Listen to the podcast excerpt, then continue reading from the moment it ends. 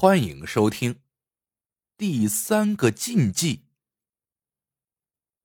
石传灯年纪轻轻，却是个游手好闲、天天做着发财梦的主。最近，传灯又想到了一条发财路子：上山打猎。眼下，这山里野味的价格可是蹭蹭蹭的往上涨，而且这一带黄鼠狼还特别多。这黄鼠狼的皮子呀，从来都是热门货，只要有货，想不发财，嘿，那都难。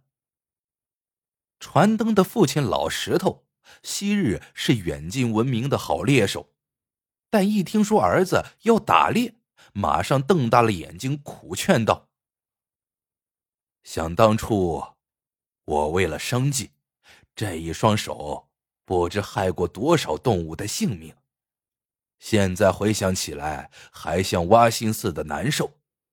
如今你还要罪上加罪吗？再说，公家不是有那个野生动物保护法吗？儿子呀，还是到城里正正经经的找份工作吧。传灯听了，脖子一梗，说道：“咱这深山老林，公家哪有闲工夫管呢？”再说，单凭打工那点钱，什么时候才能娶媳妇儿啊？爸，你总不能眼睁睁看着你儿子找不到老婆，断了香火吧？这句话击中了老石头的心病，眼看着自己一天天老了，抱孙子成了他最大的心愿。现在这传灯拿这话一堵他，他一下子无话可说了。半晌。老石头无奈的从箱底取出一杆乌黑锃亮的猎枪，轻轻的抚摸着，说：“老伙计，又得劳烦你出山了。儿子，从现在起，你就是一个猎手了。有些规矩一定要牢记：幼兽和怀孕的母兽不能打，还有。”对任何野兽都不能赶尽杀绝。传灯接过沉甸甸的枪，不禁的心花怒放，嘴里打滚似的说：“我知道，我知道，打小就听你说过几百遍了。”谁知老石头的脸色越发凝重，说：“你听我把话说完。当年我开始打猎时，你爷爷……”曾嘱咐过我三个禁忌，一代传一代，现在我也要交代给你。一是递送刀剑利器时，一定要把尖头朝向自己；二是不要戴兔毛帽子；三是千万不能打黄鼠狼。传灯一听，失声笑了起来。啊，这都什么年代了，还弄这些神神道道的东西？你说不打黄鼠狼，那还不如不让我打猎嘞。我打猎就是冲着黄鼠狼的皮子去的。老石头听了，脸色一变：“你可不要大意了。我听你爷爷说过，这世上的动物中，就属黄鼠狼的灵性最大。”如果万不得已非要打黄鼠狼，那必须在掏黄鼠狼洞时跪下一条腿，以示尊敬。这样一来，黄鼠狼就不怪你了。传灯笑的眼泪都出来了，还得跪下一条腿，这不是哄小孩玩的吗？见传灯一副不以为然的样子。老石头忧虑的摇了摇头。很快，传灯喊了一个叫石小二的同伴好友，全副武装的进山了。日子一天天过去，他们每天都打到好多野味，钞票就像水一样哗哗哗的流进口袋里，两人快活极了。而每天在传灯出门时，老石头总要唠唠叨叨的说上几句。传灯是越听越不耐烦。这一天，一场大雪一夜之间覆盖了大山。要知道，此时的黄鼠狼最肥最懒，身上的皮子也最好最值钱。石传灯和石小二快活的大叫道：“发财的机会来了，逃黄鼠狼洞去！”在山里转了几圈后，两人终于发现了一处黄鼠狼的洞穴，可洞里是空的，想必黄鼠狼是外出觅食去了。黄鼠狼的鼻子很灵，两人便在一块下方的巨石后悄悄躲了起来，准备来个守株待兔。这时，石小二忽然指着船灯的头说：“船灯，你爸不是不让你戴兔毛帽子的吗？你怎么戴了？”传灯一摸头，这才想起早上看见下大雪，便顺手摸了一顶帽子，想不到刚巧就戴了一顶兔毛帽子。这几天父亲恰好出门了，也没人叮嘱他。传灯心里犯嘀咕。嘴上却应道：“怕什么？那都是老辈人的迷信。”两人正一动不动的抚着，忽见侧着脸的石小二脸色陡变，大叫一声：“不好！快让开！”传灯见状大惊，刚要动，已经来不及了。只听得头顶风声四起，血沫乱飞，他本能的一低头。只听“唰”的一声，头皮上一阵寒冷，疼痛同时剧烈袭来。传灯一摸头，没摸到帽子，却摸到一手的血。原来头皮破了，而且破的不轻，似乎骨头都受伤了。要不是刚才一低头，后果不堪设想。这是怎么回事呢？他忍痛转头望去，只见一只巨大的金雕。正用那钢爪似的钩子抓着他的帽子，越飞越远，眨眼间变成了一个小黑点。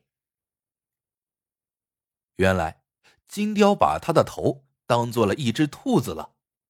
传灯和石小二面如土色，面面相觑，好半天才回过神来。原来老辈的禁忌不是没有道理的。可传灯的犟脾气上来了，他不想放弃。当下抹了一些药在头上，又喝了两口酒挡挡寒气，继续在雪地里守着，只是头皮冻得不行。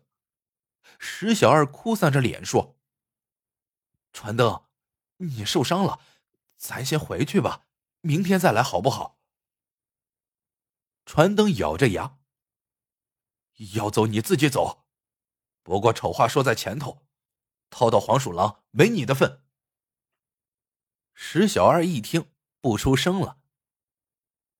忽然，传灯悄悄一举手，石小二一下子屏住呼吸，偷眼望去，只见一溜好几只大大小小、圆滚滚的黄鼠狼出现在雪地上，心里暗数一下，竟有八只之多。其中一只最大的，长得是又大又肥，那张金色的皮子油光水滑，一丝杂色也没有。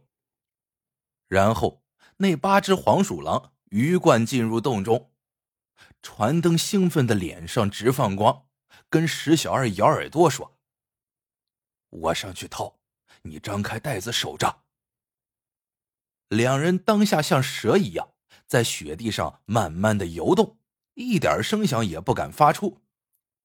等到了洞口，传灯拔出刀，一跃而起，把刀剑闪电般的刺进洞口。洞穴里顿时一阵骚乱，可是没有黄鼠狼敢跑出来，否则等于自撞刀尖。等身后的石小二张开了袋口，传灯略一缩刀尖，嗖的一声，一只黄鼠狼奔了出来，却一头撞进了透明的尼龙袋里。传灯在闪电般的把刀尖伸进洞口，黄鼠狼又不敢往外逃了。这边。石小二敲昏袋中的黄鼠狼，捆好四蹄后，又张开袋口。传灯呢，再如法炮制，一时黄鼠狼捉了一只又一只，两人快活的只想放声大笑。当捉到第七只时，他们停了下来。原来那只最肥大的黄鼠狼似乎反应过来了，怎么也不肯出来。而这张皮子最起码值个几百块钱。传灯等了一会儿，有点不耐烦了，着急的说：“快把我的套子拿来！”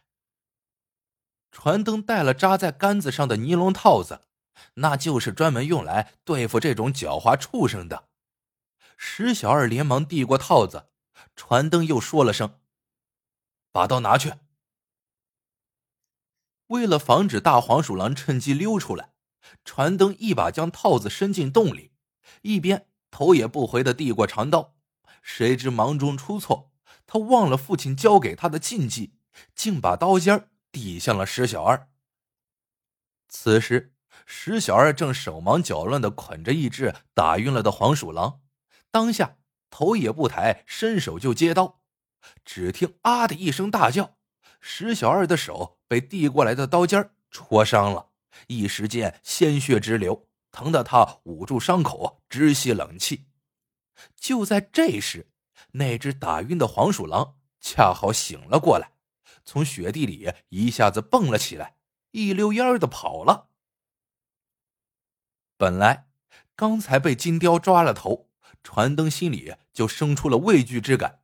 所以掏黄鼠狼洞的时候，他一直没忘了跪着一条腿。这回见伤了石小二，又丢了一张大皮子，顿时火冒三丈。他把尼龙套使劲的往里捅，发狠，一定要逮住这只最大的黄鼠狼。很快，尼龙套缠住了那只大黄鼠狼，那个家伙拼命的叫着，挣扎着，传灯使劲的往外拖。可怎么也拖不出来，石小二的手伤得不轻，半分力气也使不出来，也帮不上什么忙。传灯一时火起，便把跪着的一条腿直了起来，弓起腰，正要发力往外拖。就在这时，屁股上忽然有人使劲一撞，那劲儿太大了，传灯再也站不住，往前就是一扑，眼前是一处深沟。传灯一声惊呼啊，掉了下去。不知过了多久，传灯醒来时，发现自己躺在医院里，突然感觉一阵剧痛从右腿上袭来，再一看，脚上打着厚厚的石膏。从此以后，船灯的一条腿就跛了，头皮见了风也时不时的疼。石小二的右手也一直使不上劲儿，肌腱呢。伤得太深了。让船灯纳闷的是，撞他下深沟的人到底是谁呢？石小二告诉他，撞他的不是人，而是那只逃走的黄鼠狼。他见石小二只顾在一旁包扎伤口，便一头狠狠的撞上船灯的屁股。而当时船灯正好直起了腿，他要是一条腿跪撑着。黄鼠狼就撞不动他了。原来老辈的三个禁忌都是有道理的，里面其实蕴含着生活的智慧。船灯现在明白了，可惜呀，这明白的代价也太大了。好了，这个故事到这里就结束了。喜欢的朋友们记得点赞、评论。转发，感谢您的收听，我们下个故事见。